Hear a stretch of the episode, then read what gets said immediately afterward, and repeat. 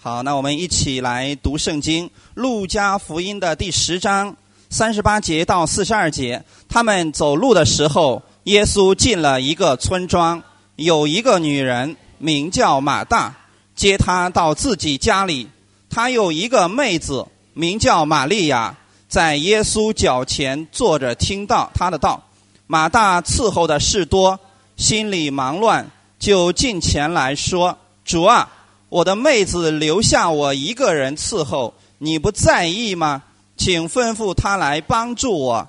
耶稣回答说：“马大，马大，你为许多的事思虑愁烦，但是不可少的只有一件。玛利亚已经选择那上好的福分，是不能夺去的。”阿门。好，我们先来做一个祷告。天父，我们特别感谢赞美你的恩典。主，今天我们也像玛利亚一样，我们选择了那上好的福分。我们是坐在耶稣你的脚前来听你的话语。主，今天虽然是我在分享，但我知道是圣灵你帮助我们，你借着这样的道要赐给我每一个人所需要的。主，把这个时间完全来交给你。你知道今天来寻求你的儿女，他们有所需要的是什么？你是按时分粮的神。主，在这个时间当中，你按时分粮给他们。使他们今天都能得着你那充满的祝福，主谢谢你，奉主耶稣基督的名祷告，阿门。弟兄姊妹，你们知道基督的恩典，我们如何才能领受呢？不是说今天你努力的为神做了很多的事情，然后神说哦可以了，已经可以了，所以你来领受神的恩典吧。不是的，你所得着的一切的上帝的祝福，都是凭着信心来领取的。就是说，神赐给我们，不在乎我们的行为如何，他是会赐给你的。今天我们会重点来分享这一点。我们看律法和恩典究竟是什么呢？为什么我们不说你通过信心来领取律法呢？因为领取律法完全不需要信心，是不是？哈，律法完全不要信心嘛。但是上帝的恩典，因为是白白所赐的，这个是需要信心来领受的。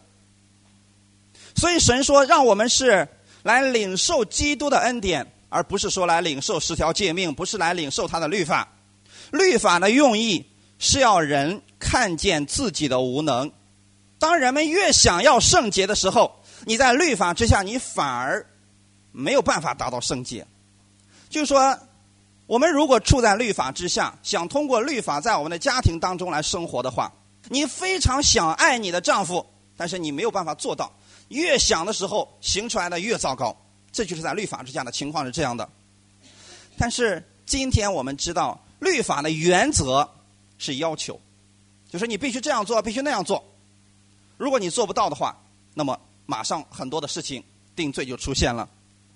所以在十诫之下，以色列百姓常常是被要求的。所以十诫里边出现了最多的词是“你不可”。不可怎么样？不可怎么样？不可怎么样？所以在旧约的时候呢，是你不可怎么样；但是在新约的恩典之下，神说：“我要为你成就这事，我要医治你，我不再纪念你们的罪愆，我会怜悯你，我会供应你。”所以你会发现，新约是不是真正的是我们所讲的恩典呢？因为是神不停的在供应，不停的在供应。在旧约之下，神说你必须要圣洁，因为人分圣洁不能见主。以色列百姓说：“我做，我无论怎么做，我都没有办法达到圣洁。”神说：“神在新约的时候说什么？我知道你没有办法达到圣洁，所以我要把圣洁当做礼物赐给你。所以神的儿子耶稣来了，他把他的圣洁给了我们。”当在新约之下的时候，你说我没有办法爱我那个可恶的丈夫，我没有办法爱我那个调皮的孩子，那个悖逆的孩子。神说我要把我的爱给你，你就有能力去爱了。所以一切都是神在供应、供应、供应。今天如果你还在听这样的道，你必须这样做、那样做、那样做、那样做，你是在律法之下。但今天这样的并不能使人发生改变，真正能使人改变的是耶稣不断的供应你、供应你、供应你，直到有一天你发现了。主我我已经坐不住了，我一定要为你去做点什么，不行，我一定要把这个好消息告诉给别人。其实你被他的恩典改变了，阿门。弟兄姊妹，一旦你了解这个原则以后，你就记住了，当你在律法下的时候，你是被要求了，恩典是不断的供应。感谢主，不是说我们今天在恩典之下我们不会有律法，很多人还会在现代律法当中。今天我们看两个人，一个是马大，一个是玛利亚，这两个人都跟着耶稣，但一个活在律法当中，一个活在恩典当中。耶稣来到的是马大的家，玛利亚是他的妹妹。当耶稣带着门徒，带着十二个门徒来到马大家里的时候，两个姐妹看到这一群人，有了两种截然不同的反应。马大一看到这么多人来了，他的反应是什么？哎呀，我必须做饭了，因为他看到的是什么？十三个彪悍的男人，十二个门徒加上耶稣不是十三个吗？请问这些男人能不能吃？别小看了彼得，那是个干体力活的人，一个晚上不睡觉能打鱼的人，那吃起饭来可能真的能吃好几碗。那么这样的话，马大一看到这一群人，心想：哎呀，要准备的东西太多呀。我必须去厨房里赶紧去准备啊，所以呢，他就一下子钻到厨房里边去了。是不是看到被要求了？就好像说：“哎呦，今天你们来说，哎呀，今天又到星期天了，必须去聚会了。”你跟马大一样，你一头钻进了厨房里边，要做做做做做做。但是玛利亚不一样，玛利亚看到耶稣和他的门徒们进来的时候，玛利亚啪嗒一屁股坐在耶稣的脚前，开始听到了。就在这样的事情之下，你看到了。通常我们在什么情况下，我们的听到的是什么，你领受的是什么，你行出来的也完全不一样。我们今天先看一看马大弟兄姊妹，马大去厨房里边服侍，对不对？不对吗？对，没有错。耶稣从来没有说马大，谁让你跑厨房里边去的？没有说吧？你要知道，教会里边确实需要有一些像马大一样的服侍的人，就像我们朝族不一样。你看他们是不是有做饭的？那么，如果是培灵会，像一些培训的话，一天集中性的培训，那么是不是必须有人牺牲时间来做饭了？做饭的人就没有办法听到了。其实这样的人就被称为是马大，就像现在一样。看，因为我们今天这个新的音箱那边还没有接通，那那那边服侍小孩子是不是没有办法听到了？你也可以理解为他们就是马大，对吗？那么他们在马大在服侍的时候，这些服侍本身是没有错误的。耶稣也鼓励我们要去服侍，只是马大的服侍是律法式的服侍，所以出现了一些问题。什么样的问题呢？他出现了恼怒、焦虑，开始抱怨。我们来看四十节说。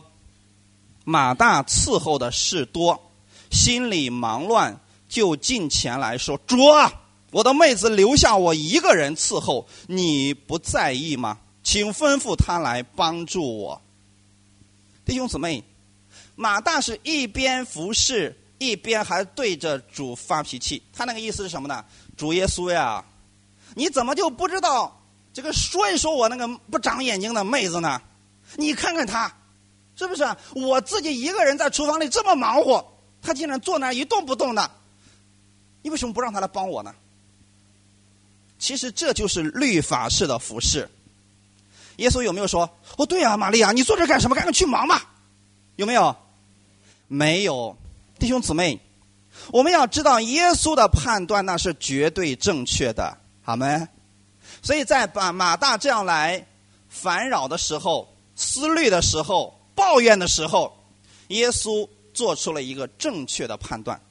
耶稣说：“马大，马大，你为许多的事思虑烦扰，但是不可少的只有一件。”耶稣指出了马大的问题所在，说：“你之所以去抱怨你的妹妹，是因为你有许多的事情，你都在思虑，你都在烦扰当中，所以。”产生了抱怨。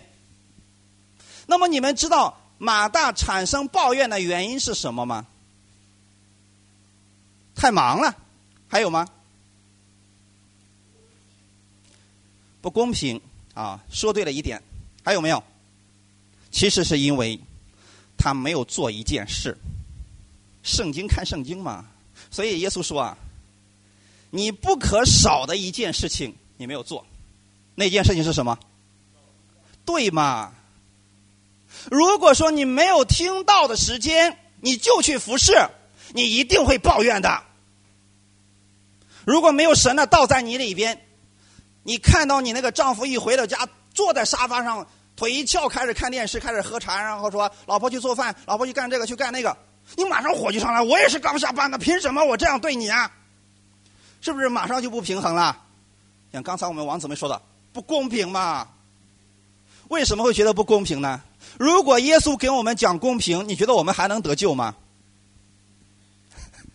耶稣对天父说：“天父啊不公平呀！你说你让我来世上干什么？我为了拯救他们，他们怎么对我的？辱骂我、诽谤我，还把我给钉死了。我为什么要受这个苦呢？不公平啊！”耶稣嗖一下回去了，结果我们完蛋了。但是耶稣看的是什么？他看的是天父的心意。他知道自己为什么来到这个世界上。所以他来的目的是为了拯救我们脱离这个罪恶，所以他来服侍。他从来没给我们讲过什么公平。阿门，弟兄姊妹。所以当我们有神的话语充满在心里的时候，你不会去讲公平与不公平，因为在家庭里边，你绝对不要讲公平，那是个没有公平的地方。因为家不是一个讲理的地方，不是一个讲公平的地方，那是一个讲爱的地方。就跟教会一样，你不要讲教会里边讲公平，教会是一个讲爱的地方。如果耶稣没有在这里，我们凭什么来这儿服侍？你们又凭什么奉献？凭什么那个人去看小孩，我们在这儿听到？如果这样想的话，全都是不公平。那个人会冲进来说：“任教师，重新派一个人过来帮助我吧。”哈哈，因为不公平嘛，弟兄姊妹，这就是马大的心思。因为他少了一件事情，他少了从耶稣那里先领受能力。如果靠着我们自己的话，你看到的常常是不公平，常常是抱怨。因为你是用律法在服侍，你看到你自己被要求了，你看到你自己做了许多事情，但为什么他不做？对吗？玛利亚这会儿真的挺舒坦的吧？他往那儿一坐，然后耶稣讲，他就听。阿门，阿门。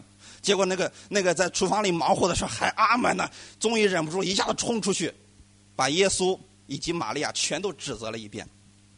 弟兄姊妹，当我们凭着血气在服侍的时候，你也会这样来指责别人。你们干的都不好，凭什么要这样做呢？完了，因为你是靠律法在服侍，你没有看到神在他身上的爱有多少，神给他的怜悯有多少，所以我一直跟你们讲。你们都是神所爱的那个爱子，你们都是耶稣用宝血所换回来的，是耶稣重价买回来的一群人，所以我们没有资格指责你。原因是什么呢？因为神都不指责你了。神今天不咒诅你说哦，你做了这样的事情，我必须咒诅你。没有，耶稣现在要我们做的就是让我们用信心来领受他的恩典。如果你缺少了这一件事情，你会有许多事情让你烦扰的，就像今天我们说，我们不是说星期天了你必须来听到，我从来不要求你们必须来听的，我只是告诉你们说，如果你们做了这一件事情，在这一周开始的时候，你们会少很多的烦扰。玛利亚做了这一件事情，就是坐在耶稣的脚前听到，所以她少了许多的烦扰。你会看到后期的玛利亚，她站起来服侍的时候，她没有抱怨。那是马大呢，因为他缺少了这一部分，所以他是抱怨的服饰，他是律法式的服饰。而耶稣纠正了他这样一个观点，说：玛利亚已经选择那上好的福分，是不能夺去的。今天你在耶稣这里，你领受他的喜乐，领受他的能力，领受他的健康的时候，没有人能夺去你这个福分。那个时候你有信心了，你在生活当中，你可以带着这个能力。去做事情了，所以你发现你跟同事的关系改变了，你跟家人的关系也发生改变了，因为你先做了那一件必不可少的事情。感谢主啊！所以这就是玛利亚，真的是这样的。你能看到来到你家里的这个耶稣，他是一个什么样的人，这是至关重要的。当耶稣进到马大家里的时候，马大看到的是，哦，耶稣一天到晚多忙啊，实在太累了呀，我得赶紧去为耶稣做点东西吃。他看到的是耶稣需要供应，弟兄姊妹，这个很重要啊。你看到的是耶稣也需要你来供应他的时候，就证明你已经在律法下了，就证明你已经被要求了。我给弟兄姊妹讲几个例子。圣经当中有一个撒玛利亚妇人，耶稣去撒玛利亚传道的时候，有一个中午，耶稣走的累了，也渴了，也饿了，对吗？所以耶稣坐在那个雅各井的旁边。这时候来了一个撒玛利亚的妇人，他就向耶稣来要水喝。耶稣说：“人若喝了我所赐的水，必永远不渴。”然后这个女人说：“请把这水赐给我吧。”然后这个女人得着了耶稣的生命之水，非常高兴的回到城里去了。然后留下了耶稣。他的门徒们回来的时候，说：“夫子，给你，请吃。”耶稣这时候说了一些莫名其妙的话，说我有食物吃，是你们所不知道的。这门徒们说什么呢？哎，是谁给了他东西吃呢？啊，弟兄姊妹，你们知道是谁给他东西吃吗？所以他以为是耶稣从别人那领受了什么，所以耶稣紧接着说啊，说我的食物就是做成那差我来者的功。阿门。你会发现一开始的时候，耶稣好像是里边渴了。他也累了，但是当人从他那儿领受的时候，耶稣就恢复了能力，能力又一次从那里面涌出来了。这就是我们的耶稣基督啊！我们在世上的人，你越干活，你的力量越小，越微。但是耶稣不一样，你越从他那儿领受，他的能力越大；你越从他那儿领受，他越丰富。因为他是一切祝福的源头，就像那个活水一样，你是不是越用越活？这就是我们的耶稣基督。不要担心说哦，我领受了，那别人怎么办呢？不要担心这个事情，耶稣供应得起。阿门。我们的主来到世界上为了什么呢？我们来看一下这段经文，《约翰福音》的一章十七节：律法本是借着摩西传的，恩典和真理。都是由耶稣基督来的，阿门。你看，耶稣来到这个世界上，他是带来了恩典和真理。所以，那个患了十二年血漏的妇人，他知道这件事情，他知道说，我需要的是耶稣基督的恩典而已，因为凭着我个人的行为，我没有办法。因为他尝试了自己所有的方法。靠自己找了许多的医生，结果发现，医生没有办法医治他的病，但都不是白白医治的，结果他呢一生的积蓄都花光了，花光了还糟糕的是，病竟然没有得到医治。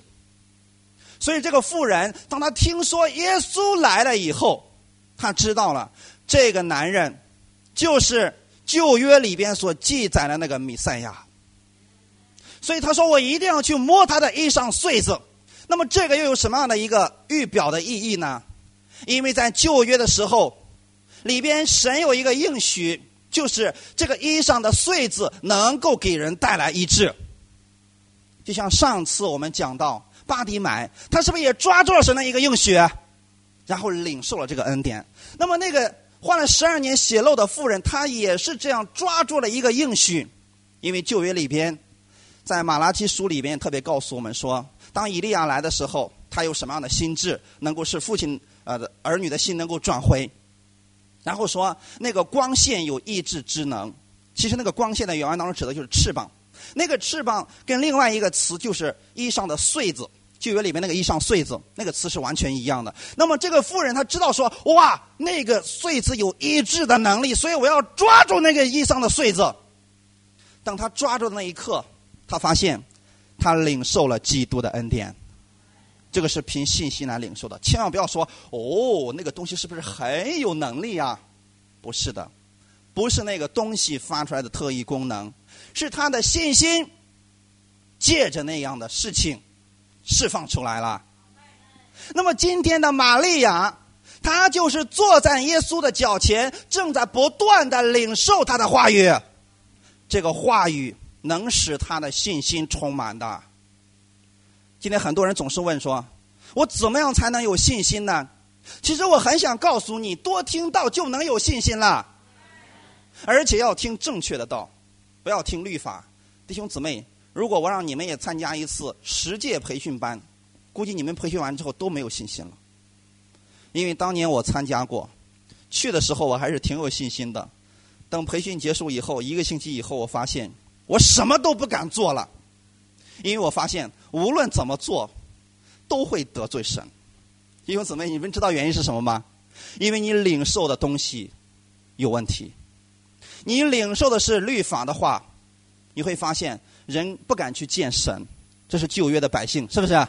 但今天为什么在新约的时候，人们总是去拥挤耶稣，人们总是想去摸一下耶稣，人们总是跟随耶稣呢？因为他是恩典和真理，人们可以从他那里领受上帝的祝福，而这个供应。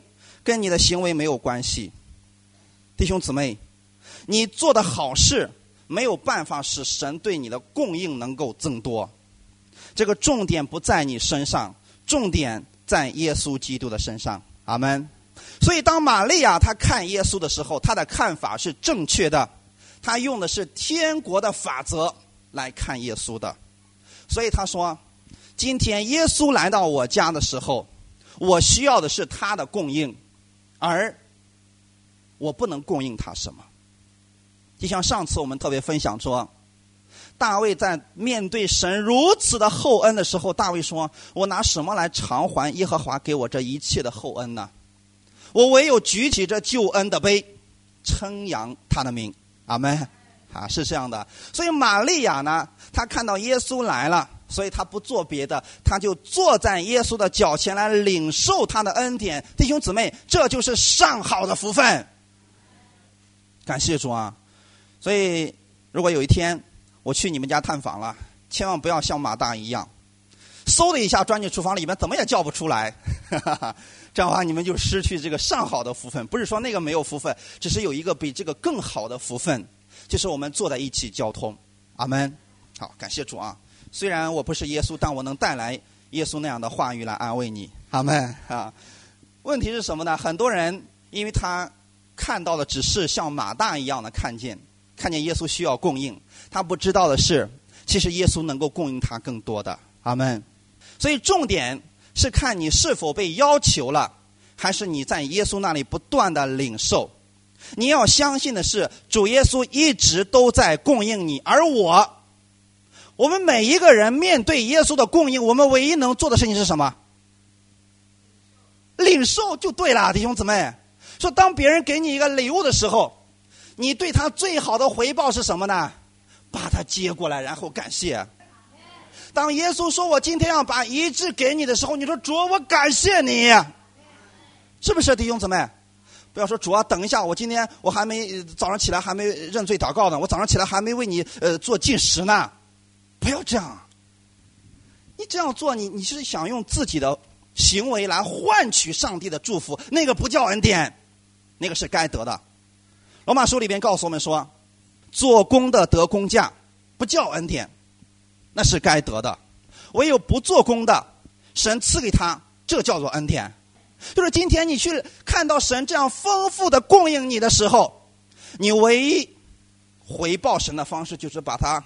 接过来，然后感谢他。永远记得，耶稣是一个供应者，而我们是一个领受者。我们就算给别人传福音，我们也是让别人去耶稣那里领受。这就是我们要传福音的事情吗？你告诉他们，天父已经接纳他，因为耶稣的缘故。你告诉他，耶稣愿意医治你，因为他已经受了鞭伤了。所以你是愿意这个人来到神面前来领。当你看到一个人软弱的时候，你说你回到神面前仰望耶稣吧，因为你要让耶稣亲自来供应他，而我们做不了什么，我们也是一个领受者而已。所以我们要怎么样做呢？你要先成为一个领受者，不要急着去做事情，先从神那里领受了，然后再去服侍吧。所以玛利亚她坐在耶稣的脚前，她在听着耶稣的教导。你会发现，真的耶稣的供应是源源不断的。阿门。其实神的供应一直都在那里。当你谈论的越多的时候，你就领受的越多。你会发现，当我们弟兄姊妹常常在一起交流耶稣基督的恩典的时候，越交流越多，越交流越喜乐。反而你会发现，你越谈论世上的事情的时候，会怎么样？前两天的时候，我的对象总是说：“哎呀。”我从微信上看到那个什么什么的新闻了，那个孩子出了门之后发生多么惨的事情，那个少女出去之后遭到了什么什么样的事情。我说不要再说了。过一会儿他又忘记说，哎呀，你不知道那个人去以色列，那个十八岁的少女去以色列，不是去那个战争地区，结果怎么的？我说能不能不说了？弟兄姊妹，你们知道为什么我要制止他吗？因为你想想看，我如果说哦是吗？那你赶紧跟我说说怎么回事？我说哎呀，真是可惜啊。他说还有一个呢。说完这个，还有一个呢，糟了！你会发现哈，越交谈怎么样？出门的时候你越忧虑。如果有一天我们教会有个人说，准备差派你去阿富汗去传道，你知道他会心里想：哎呀，是不是害怕了？他就会想起来曾经在那个地方发生了多少负面的事情。你知道魔鬼总是希望你看见这些，就是他能够打击你的信心的。但耶稣希望我们看见什么？耶稣希望我们总是把目光放在他那里，因为他给你的永远是他的供应。当我们谈论耶稣越来越多的时候，你得到的恩典，你领受的就越来越多。弟兄姊妹，其实那个恩典一直都在，那个医治一直都在。重要的是我们要先看见，然后领受它。阿门。说在我们的这个世界的文化当中啊，当我们。真的，我们给出去一些东西的时候，我们发现我们可能会越来越少。但神的原则是越给越多，越分越多。阿门。耶稣给别人的，永远是他的恩典，是他的喜乐，是他的平安。所以你给别人分享耶稣的时候，你会发现喜乐会倍增。反而今天我们知道，我们要通过像玛利亚一样的眼光来看这个世界。不要用这个世界上的法则，因为神希望我们以神为中心，以他为中心，看到的是他的供应，用这样的心来生活。阿门。在五饼二鱼的神迹当中，如果我们众人看到五饼二鱼说越吃越少，但神在耶稣的眼里看来是上帝的供应一直都在，他会越供应越多。他不在乎有多少人，重要的是神有这个能力，所以这就是天国的法则。我们要用这样的法则，然后来面对这个世界。你发现你有信心了，因为没有耶稣做不了的事情。这就是在天国里边的法则。你要了解的是，神国的供应是源源不断的。当神愿意透过你把这个祝福传递出去的时候，你知道，首先你是被祝福的人。哈利路亚！所以我们的观念一定要在神的话语里面不断的更新。神绝对是大方的，不是小气的神。阿门。神爱你吗？那么神爱你的方式和他做了什么呢？神爱你不是说哦我爱你没有了，不是这样的。神爱你有他做事的方式，那么就是神对你的供应。当我们还是罪人的时候，神说：“我不要你一直做罪人，我不希望你活在罪恶当中。”所以神爱我们，他差派他独生的爱子来到世界上，说：“你去为他们的罪而死吧。”这就是神爱我们的标志了。然后神看到我们在这个世界上有很多的疾病的时候，神说：“耶稣，你下去把你的身体赐给他们吧。”所以，耶稣来到这个世界上，为我们受了鞭伤，目的是为我们得着医治。你要是明白这个天国的法则，你就知道今天我的医治是可以从耶稣那里领取的。因为神爱我的缘故，神已经爱我了，他的供应一直都在，他已经把耶稣供应给我了。耶稣的身体已经供应给我，所以我能领受他的医治。阿门。所以我们今天是告诉你如何实际的来依靠这位神。我们不是说哦要依靠神，要依靠神，凡事要依靠神。结果你不知道该怎么做。其实就是当你明白这些事情的原理是怎么回事的时候，你说是的，我看这些事情，我是从天国的角度来看这个事情，我就明白了。是我没有什么可担心的，因为耶稣早已经供应好了，我只不过是领受他早已经供应的东西而已。耶稣早在两千年前已经为我们的罪死在十字架上了，耶稣早在两千年前已经为我们的医治受了鞭伤了，所以这些已经都是完成的事情。我们要做的事情是什么呢？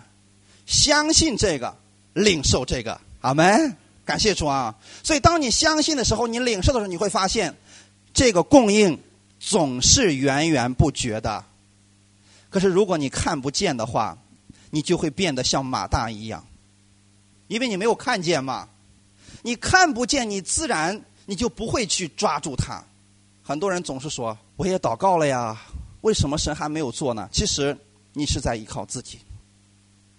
你说我已经进食了呀，为什么神还没有做呢？其实你是在律法之下，用律法来换取神医治你，或者神帮助你。当我们今天说什么是信心呢？信就是说，不管这个事情怎么样，你相信神已经做了。不是自我欺骗的那一种，很多人做的就是说，你看我说这样的话，我我心里都觉得不对劲儿，因为我觉得这个事情太假了。其实这不是假的事情，你是通过信心把你要的结果说出来了而已。你不是没有根据的乱说，你有神的应许，有神的话语的，好吗？就像我们今天说，主，我相信我是健康的，你有什么依据呢？因为圣经上已经告诉我们的，因他所说的鞭伤，你就得着了医治。所以你说主，我相信你的话语成就在我身上了，一定记得加一个了，就是完成了。千万不要说哦，我相信有一天你一定会医治我。先说好吧，那就等等吧。因为你都不知道你什么时候要医治，我怎么能够医治你呢？这个是重要的。神的供应早都预在那儿，你就说主，我今天相信你已经供应给我了。OK，神说可以了。所以不要依靠自己，原因是什么呢？很多的时候我们人没有办法做到这一点。我们常常圣经里面说，我们常常会在嫉妒当中、纷争当中、贪恋当中。你知道人为什么会贪恋吗？就像以前我跟弟兄姊妹说过，说有人说主啊，我不要太多啊，一个月你让我挣一万块钱我就知足了。不要笑，笑就证明你们以前怎么祷告过。结果等这个人真的神给他一个月一万的时候，请问他知足了吗？他会说什么？主啊，给两万我就知足了，是不是真的？神给两万就彻底知足了呢？也不会。你知道为什么？实际上这个就是叫贪恋。为什么人会有贪恋呢？人们贪恋某些东西，贪恋某个人，贪恋这个，贪恋那个，实际上是空虚的内心有一个乞丐的心态。可能我们分析事情跟你所听到的不一样，这是根源。原因是什么呢？你有一个乞丐的心态的作怪。以前有一个姊妹给我分享过这个事情，有一个老太太，三个儿子，三个儿子对她非常的孝顺，而且三个儿子呢资产都上亿了，给老太太买了很大的房子，里面装修的非常漂亮，然后给老太太也雇佣的有这个保姆，嗯，每一周呢孩子们都经常回家看老太太，你说是不是应该应该知足了？结果这个老太太呢？每天啊，就出去，你知道他干什么吗？就在那垃圾桶里面找那个瓶子，然后呢，盖儿一拧，一踩扁，拿回家了。他的儿子就说了：“妈，你到底想干什么呀？你说你要是缺钱，我再给你点行不行？你别做这样的事情，你能卖几个钱呀？”老太说：“我也知道我做不到，可是不知道为什么，我一到那个地方，我就想去抓着看，因为这是乞丐的心态，不是说他没有。”他已经多的已经没有办法再用了，可是他那个心还是一个乞丐的心。不要笑，弟兄姊妹，我们很多时候正在做这样的事情。圣经上特别告诉我们说，天国里边一切的丰富，神都赐给你了。可是我们活的真的像乞丐一样，每次都说主啊，给一万，不行再给一万，再给一万，再给一万。其实是我们。不够相信神。弟兄姊妹，当我们去贪恋的时候，当我们去嫉妒的时候，其实是我们不相信神丰富的供应。今天我们讲，你要凭信心来领受这个供应。其实神的供应一直都在了，而且是丰富的供应。阿门。当你不相信的时候，你就会用自己的方法，然后什么，来满足自己的这个嫉妒。我们来看一段经文，一起来读一下吧。民数记十一章三十一节到三十四节，有风从耶和华那里刮起，把鹌鹑由海面刮来，飞散在营边和营的四围。这边约有一天的路程，那边约有一天的路程。离地面约有二肘，百姓起来，终日终夜，并次日一整天，捕取鹌鹑，至少的也取了十赫梅尔，为自己摆列在营的四围，肉在他们牙齿之间尚未嚼烂，耶和华的怒气就向他们发作，用最重的灾殃击杀了他们，那地方便叫做基伯罗哈塔瓦。就是贪欲之人的坟墓，因为他们在那里埋葬那些起贪欲之心的人。阿门。你们明白这段经文吗？确实，你们很谦虚啊。我问过一些人，他说我知道这经文，我们了解。我想告诉你们的是什么呢？很多人在读这段经文的时候，对神的心意不明白，他会觉得说：“你看，上帝，你真是你太残忍了呀！”你说你答应给他们吃鹌鹑，结果这些百姓刚在嘴里边嚼，还没咽到肚子，你就把人家给杀了，你这是什么意思吧？你们读表面的意思是不是这个意思？哎，好像就说这神够真够可恶的，不敢随便让他求东西啊！你说这求错了，还没吃的都死了，还不如不求呢。你饿着也不能这么死啊，那死了多冤枉呀！但是我们看这段经文究竟在讲什么，你就明白了，从哪个角度来看神。这是重要的。好，我们来看神丰富的供应。当以色列百姓在旷野的时候啊，他们不愿意再吃玛拿了，所以他们对神说：“主啊，我们要吃肉。”哎，请问吃肉算不算犯罪？神有没有说：“嗯，想吃肉，我们收拾你不行，让你吃肉。”嘿，没有吧？结果神做了一件事情，本来鹌鹑是不是不应该在这里的？结果你看，神是怎么做的呢？神让风把这些鹌鹑从海面上刮过来，看见了吗？就因为百姓想要吃肉，所以神就让风改变了这群鹌鹑的飞向。为了谁？为了这群百姓能吃上肉，所以神刻意的把这些动物让他们改变了方向。然后你看，上帝的祝福和他丰盛的恩典有多少啊？这些鹌鹑刮过来以后。就飞散在营边和营的四围，离他们远吗？神没有说想吃肉是吧？每天跑十公里，那个地方会有很多的鹌鹑，去吧？有没有？没有，就在他们的边上。他们有劳动吗？神就因为他们祈求了，所以神是不是就供应给他们了？这就是上帝那丰富的供应。结果我们往下看，这边约有一天的路程，那边约有一天的路程。你们知道这是什么意思吗？鹌鹑在他们营的四围，结果他们知道这鹌鹑有多少吗？你要看到鹌鹑有多少，你必须走一天的路程才能看到那个边儿啊。那个意思就是说，黑压压的走一天的路程，全都是鹌鹑。阿门，这是上帝那丰富的供应，对不对？好，我们接着往下看。这还不算什么，因为神当时应许他们说：“我要给你们吃一个月的鹌鹑，是不是？”结果呢，神怕神可能真的非常体贴这群以色列百姓啊。可能你说我如果趴在地上的话，可能百姓一天捡捡捡，可能捡的时间长了，可能会出现腰肌劳损。所以神就让这些鹌鹑飞离这个地面两肘。你们知道两肘有多少吗？看到没有？这是一肘吧？两肘也就是差不多正好到这个这个地方，是不是？是不是很舒服？你连弯腰都不用，你往那儿一站，想吃的话抓一只回家煮了，抓一只回家烤了。哇，是不是神已经已经给你供应到方方面面了？连这一点神都想到了，难道还不算是丰盛的供应吗？但是你看这群百姓在做什么？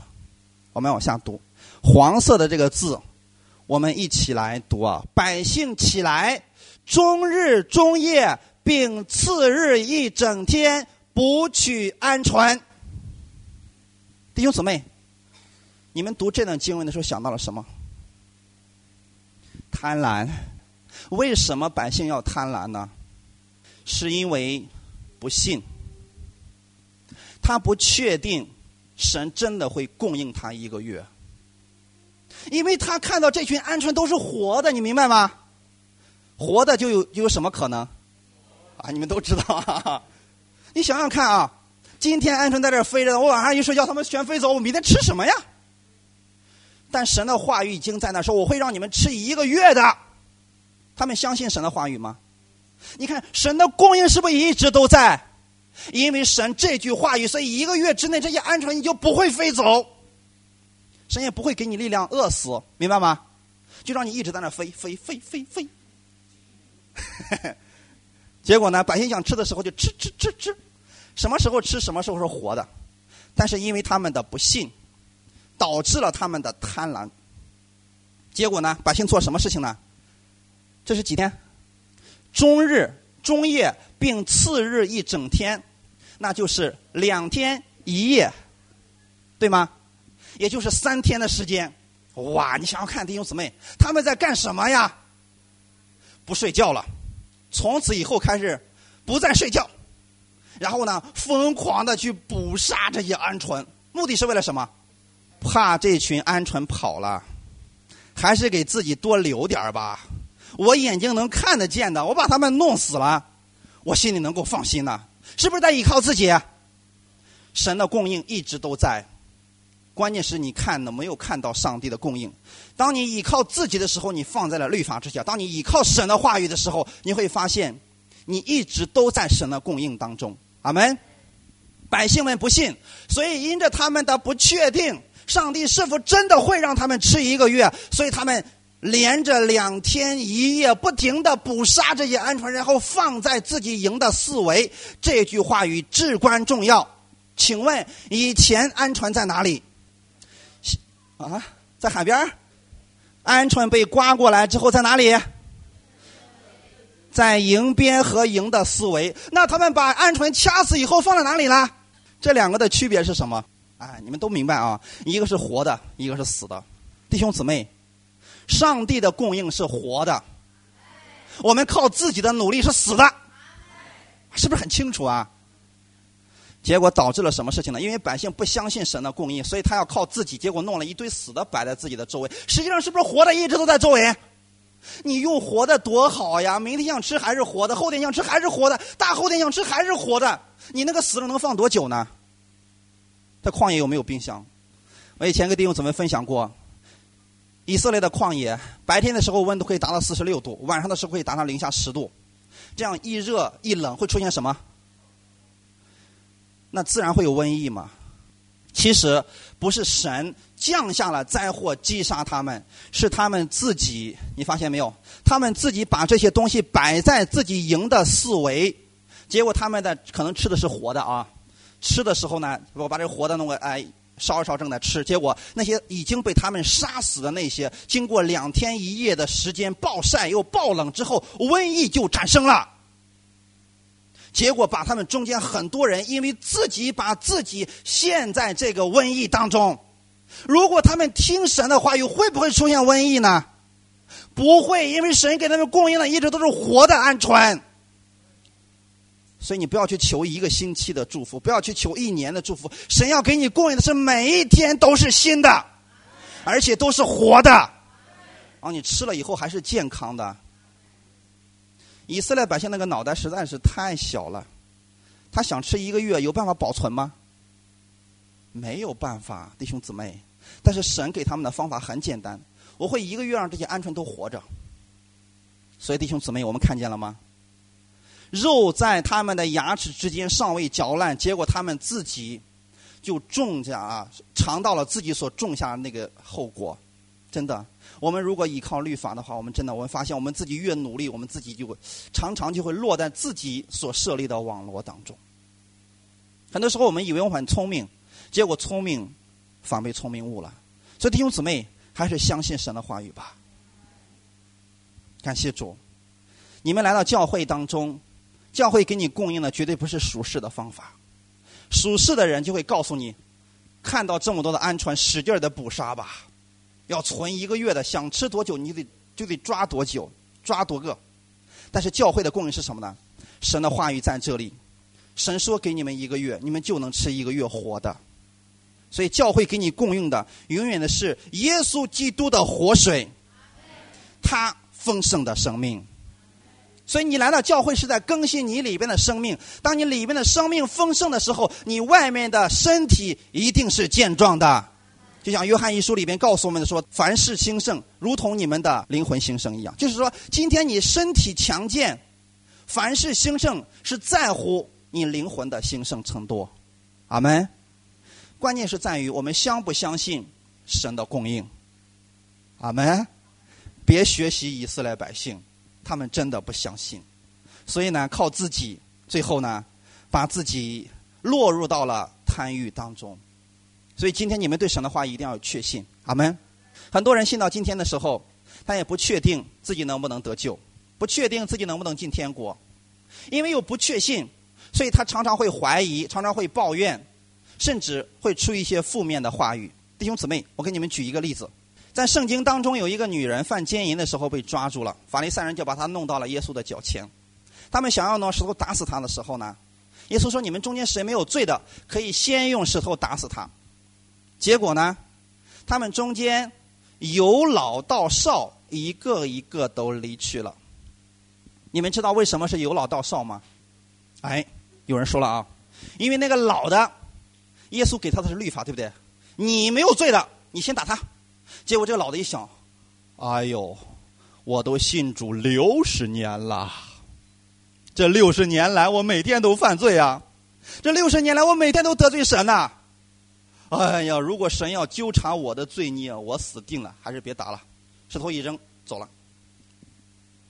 照这种想法，他是不是不确定神的慈爱，不确定神的救赎？因为他在律法之下。你知道今天有多少教会里边的人他不确定吗？我去问过很多人，我说你相信今天你是天国里边的人吗？他说这个事哪能说呀？这是神说了算的。神让进我才能进，神不让进我有啥办法呀？是不是不确定？啊？所以当他不确定神是否爱他，神是否已经接纳了他的时候，他就会说了：“哦，主啊，今天你不听我的祷告，是因为我做的不够好，所以你没接纳我吧？我还在努力的进天国呢，是不是很糟糕？”弟兄姊妹，今天你们是在努力的进天国吗？你们已经是天国里边的人了。圣经上告诉我们非常的清楚。约翰福音的第一章里面告诉我们说：“凡借他名的，就是信他的人，他就赐给他们权柄，做神的儿女。”所以你现在是天国里边的人，不管别人怎么说，你说了，我相信神的话语是这么对我说的。我不在乎你说我下地狱，我就下地狱，那是不可能的，因为神说我在天国里边。你一定要有确信，因为这是神的话语告诉你的。阿门。这也是神的供应，对不对？那么，如果你在律法之下，像刚才我说的那个情况，你不确定的情况下，你会摇摆不定，你的信心也是跟着你摇摆不定的。所以我们要明白，这个对我们来说太重要了。你要看到上帝的供应是确定的，是确实的。阿门。好，感谢主。那弟兄姊妹，我们知道吗？我们对神要相信他的供应。来看一段经文。民数记的第十四章第九节，我们一起来读一下。但你们不可背叛耶和华，也不要怕那地的居民，因为他们是我们的食物，并且因避他们的已经离开他们。有耶和华与我们同在，不要怕他们。阿门。这段经文非常的好。这是加勒对以色列百姓所说的话语。当时他们已经快到迦南地了，在门口的时候，他们说：“哎，我们还是进去看看神给我们赐的那个地怎么样吧。”你看，当你有这个想法的时候，实际上是不相信神的供应。你用得着去看吗？就像今天我们如果这样的话，我们说了，主啊，你说天国是那么好，你得先让我去看看呢。所以今天总是有一些人喜欢做那些奇奇怪怪的见证啊，我去天国了，我看到了什么什么什么什么什么，啊，我去地狱了，我看到了什么什么什么什么什么。你用得着去看吗？我说第一去天国，你去看了，那又怎么样呢？你看到的只是一部分而已，我们不否认他会看到。那你看到是全部吗？不是。有人说我去了地狱，你看地狱干什么呀？我说你又不去那，你看它干什么呀？然后呢，今天你与其做这样的见证，倒不如怎么呢？你真的做耶稣基督的见证，因为神的圣经上已经把天国描述的非常的详细了。阿门。神当时对以色列百姓说：“我带你们进入的那个地方是个流奶与蜜之地。”那么这群百姓去那里四十天回来以后，他们怎么说的？哇！神赐给我们的地真的是流奶与蜜之地啊！要是我的话，我说废话，你真以为神开玩笑吗？这就是神的应许，都记载在圣经上。你不必去看，你只知道神已经说了，所以这个话就是真的，这就够了。阿门。然后说：主，我凭信心来领取这个能力。我领取我的医治，领取我的供应。今天我的我家里边有负债的情况下，我领取你的供应。我今天身体上有疾病的情况下，我领取你的医治。一切都是从神那里不断的领取而已，因为神的供应就在这里呀。以色列百姓在那看完以后啊，十十二个人都回来了，哎，回来以后有十个说了：“哎呀，虽然那个地真的是流奶与蜜地，这个但是啊，我们进不去啊。第一。”那个地方城墙高大，第二，那个地方的敌人也高大，所以我们没有办法战胜他们。但是加勒对这群百姓说：“但你们不可背叛耶和华，也不要怕那地的居民，因为他们是我们的什么食物？这是从神国的角度来看这群居民。如果你从你自己来看，好高啊！”从神的角度来看，不算什么，只不过是食物而已嘛。你有怕过食物吗？你看今天的科技是不是很发达了？人们经过各种培育、嫁接，结果呢，能造出很多大的食物来。比如说一个冬瓜，两个男人能把它扛起来还抱不住，是不是很大的冬瓜？你有没有说，哇，吓死我了？为什么长这么大呢？有没有一个人吓成这个样子的？哼。你没看到辣椒长这么大的时候，你哎呀吓死我了！怎么会长这么大呢？我以后不敢吃你了。有没有一个这样的？没有。为什么？因为它是你的食物嘛。是不是食物越大你越喜乐？或者说，呃，我们中间有这个种花生的，你发现种了花生之后啊，上帝的赐福超过了一百倍，结果拉了三天都没拉完。你说哎呀，真是气死我了！怎么会长这么多呢？有没有一个这么说的？没有吧？你会看到越多你越喜乐，对不对？所以食物也是这样的。如果你看到敌人是你的食物的情况下，它越大你越喜乐，为什么呢？足够你吃的。如果是那么大一个冬瓜，足够吃一个一一个冬季的，你说嗨，没什么可担心了，是不是？你不会因为它大你就怕它。迦南地的这群敌人，现在在加勒的眼里边就是他的食物。因为加勒不是靠自己在打败他们，加勒靠的是神的话语打败他们，所以他也说的非常的清楚。因为他们是我们的食物，并且因避他们的已经离开他们，有耶和华与我们同在，不要怕他们。加勒之所以不害怕，是因为他知道神与我们同在。你们今天不害怕，是因为你知道神与你同在，所以你无论往哪里去，你有什么可怕的？因为神与你同在，敌人越大，食物越大嘛。阿门。啊，这个非常的重要啊。就是当你看到这些事情的时候，你看到的是神给你供应的是食物呢，还是神给你供应的很多的拦阻？弟兄姊妹，神绝对不会给你拦阻。当你在生命当中看到你的巨人的时候，你不要说这是神给我的难题，你要看作那是神给你的食物。阿门。因为神要借着这个事情，让你依靠神的力量来打败他。这样的话，你是不是你的信心就能增长了？所以，无论你现在需要的是什么，你要来到神的面前，把你的一切难题当作神是赐给你的食物。阿门。你生命当中缺乏的那一部分，你让神来供应你，他会供应你，并且赐给你力量，来击败你生命当中一切的巨人。阿门。最后一段经文，《生命记》三十三章二十五节，我们一起来读一下。你的日子如何，你的力量也必如何。阿门。这段经文，我愿意你们每一个人都仔细的去默想它，然后呢，去宣告它。因为你的日子如何，你的力量也必如何。阿门。弟兄姊妹，世界上的法则是：你的年龄越大，力量怎么样？哈哈，我们的老年人回答了。年龄越大，力量越弱呀。但是你看神是怎么说的？你的日子如何，你的力量也必如何。哇，这又是两个方面，看你从哪个角度来看这个事情。如果你在律法之下，你真的就像刚才我们提到的法利赛人一样，他的日子越长，他信主五十年、六十年，他发现哇，我的罪好多呀，太可怕了，不一定能进去了。这太可怕了！犯了这么多罪，怎么能够进天国呢？所以他就会有惧怕在他心里边，所以他没有力量。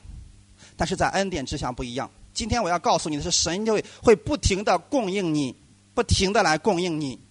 如果你发现我生命当中随着我年龄的增长，因为我回过头来一看，这五十年以来，神每一天都在供应着他的恩典。